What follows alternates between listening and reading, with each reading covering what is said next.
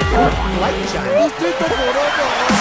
Hola, ¿qué tal amigos? Bienvenidos a Distrito Forever. Yo soy Pepe Forever y hoy vamos a hablar de uno de los temas más controversiales y de los más importantes en la actualidad, el coronavirus. Mientras los boomers entraron en pánico colectivo y provocaron prácticamente desabasto de papel de baño en los supermercados, col y gel antibacterial, los millennials tomamos nuestras maletas y nos fuimos a una gira mundial por precios muy baratos. Y una vez más se nota tremendamente la brecha entre estas dos generaciones que son las más importantes actualmente. Por un lado tenemos a los millennials haciendo memes, viajando por el mundo gracias a los precios muy económicos. En general todos se lo están tomando a la ligera y con mucho sentido del humor. Y por el otro lado están los baby boomers que corren de un supermercado a otro peleándose por el papel de baño, por el alcohol y compartiendo fake news en WhatsApp.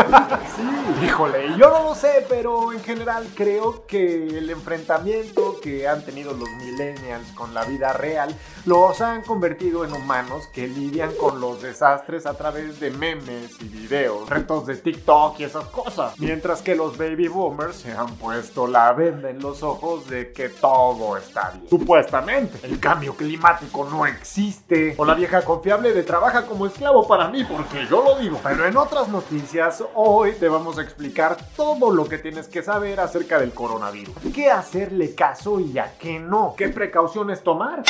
Primero que nada, ¿qué chingados es el coronavirus? Los coronavirus en general son un gran grupo de virus muy comunes entre los animales, entre ellos los humanos. Los virus de coronavirus por lo general contagian a las personas con una enfermedad respiratoria leve o moderada. Esta enfermedad se parece muchísimo a un resfriado común, pero hay que saber muy bien cómo identificarlo porque aunque no es muy agresiva, sí puede ser fatal. Y para estar completamente seguros, los síntomas del coronavirus incluyen secreción nasal, tos, dolor de garganta, posiblemente dolor de cabeza y quizás también hasta fiebre. Ya todo esto, ¿qué tan peligroso es el coronavirus? Bueno, pues para aquellas personas con un sistema inmune debilitado, como los ancianos que ya tienen su kilometraje o los niños que apenas están desarrollando un sistema inmune o como las personas que tenemos alergias que pues estamos ya un poco debilitados, sí existe la posibilidad de que el virus pueda causar una enfermedad de tracto respiratorio mucho más grave de lo común, como una neumonía o bronquitis. Pero antes de que entres en pánico, quiero explicar algo sumamente importante. En realidad hay muy pocos tipos de coronavirus humanos que se sabe que son mortales. Por ejemplo, el síndrome respiratorio del Medio Oriente, también conocido como el virus de MERS, que se descubrió por primera vez en el Medio Oriente en el 2012. También causa problemas respiratorios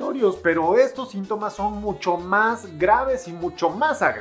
También está el síndrome respiratorio agudo severo, también conocido como SARS. Es el primo del MERS. Y este es el otro coronavirus que puede causar síntomas muy graves. Este virus fue identificado por primera vez en la provincia de Wuhan. Aún así no quiere decir que ahí se haya generado. Y actualmente se cree que el coronavirus que ahorita está provocando despapalles en todo el mundo es más leve que los que ya se conocen antes, el SARS y el MERS. Lo alarmante en este es que lleva más tiempo desarrollar síntomas. Eso potencializa mucho la capacidad de contagio que pueda haber antes de identificar la enfermedad en alguno o varios individuos.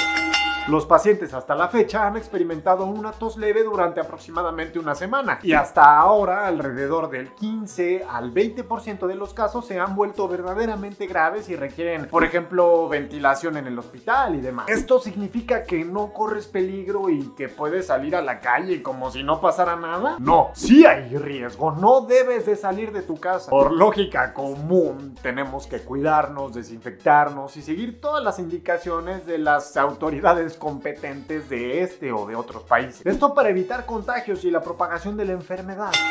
Y a todo esto, ¿cuándo surgió el coronavirus? La respuesta es que a finales del 2019 es cuando se identificó, aunque no se sabe a ciencia cierta cómo, cuándo y dónde se originó. En esa época empezaron a surgir informes de una misteriosa enfermedad localizada en China, que fue identificada como un nuevo tipo de coronavirus, que se cree que proviene de un mercado de mariscos de Wuhan, la capital de la provincia central de Hubei, en China. ¿Cuántos casos han habido? ¿Por qué tanta alarma? Desde que apareció el virus se han confirmado más de 115 mil casos a nivel global y más de 4.200 muertos. Cientos de casos también han sido confirmados en unos 70 países y territorios. Las autoridades ahora están tratando de detener la propagación del virus, restringiendo los viajes de millones de personas e introduciendo cuarentenas estrictas en algunos territorios de riesgo. Y de hecho, países como España, Canadá, Estados Unidos están cerrando por completo sus barreras para que absolutamente nadie salga o entre y así frenar eficientemente la propagación del virus.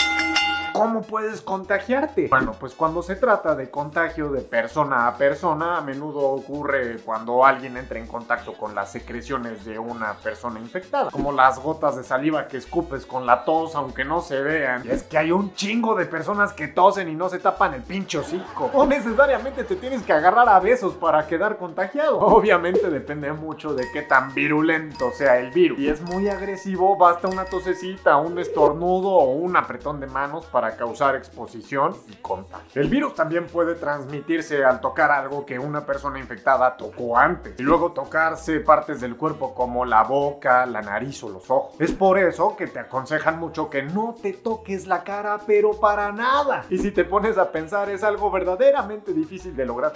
Y en el peor de los casos, ¿cuál es el tratamiento para el coronavirus? Pues en realidad no existe una vacuna o un tratamiento bien definido o muy específico, pero se están realizando investigaciones para tratarlo con más eficacia. Normalmente se medican tratamientos a base de esteroides para tratar estos virus, pero eso mejor pregúntaselo a tu médico. En la mayoría de los casos los síntomas van a desaparecer por sí solos y los expertos aconsejan buscar atención temprana. Y lo que están haciendo los doctores para aliviar los síntomas es prescribir medicamentos para el dolor o la fiebre. Muchos doctores dicen que un humidificador de habitación o una ducha calientita puede ayudar bastante con el dolor de garganta o con la tos Mira, lo mejor es tratarse a tiempo, seguir las indicaciones, avisarle a tus conocidos, colegas y por supuesto a tu familia que te contagiaste y tratar también de beber muchos líquidos, descansar y dormir lo más que puedas. No salgas a la calle, evite el contacto con la gente, cúbrete el hocico. Ay, perdón, me alteré. ¿Y qué puedes hacer ahora? Primero que nada debemos de estar conscientes de que no se trata de unas vacacioncitas, aunque así lo haya dicho nuestro presidente. Trata de una crisis de salud. Sé responsable y no viaje. Puedes propagar el virus y joder a mucha gente a tu alrededor. Trata de evitar tocarte los ojos, la nariz, la boca. Lávate las manos seguido, usa desinfectante. Cuando tosas, cúbrete la boca y la nariz. Desinfecta los objetos y las superficies que toques. Y lo más importante de todo es evitar compartir información a lo loco y más si es información que no sabes si es verdadera o no lo es. Si quieres informarte, adelante, pero consulta varias fuentes, no solo las aprobadas por el gobierno, ¿eh? Lee con detenimiento todo lo que dice, analízalo y corrobora la información que aparece. No compartas por el amor de Dios los audios de voz de personas que dicen que trabajan en un área de salud si no mencionan ni siquiera su nombre, credenciales o el hospital en el que están. Antes de que decidas compartir algo, detente y considera a tu tía la que te comparte los violines. Porque si todos tenemos Si lo que estás a punto de compartir va a caer en que tu tía se vuelva loca o se altere, no lo compartas. Vas a causar pánico colectivo, aún peor. Si lo que vas a compartir se parece a lo que tu tía te comparte el resto del año, abstente de hacer. Ya hay bastante miedo e incertidumbre entre todo el mundo y en todos lados no contribuyas a generar más terror. Y bueno muchachos, esto fue todo por hoy en Distrito Forever. No olvides darle like, comentar, compartir y seguirnos en todas nuestras redes sociales, por favor. Yo soy Pepe Forever y ya sabes que estoy contigo.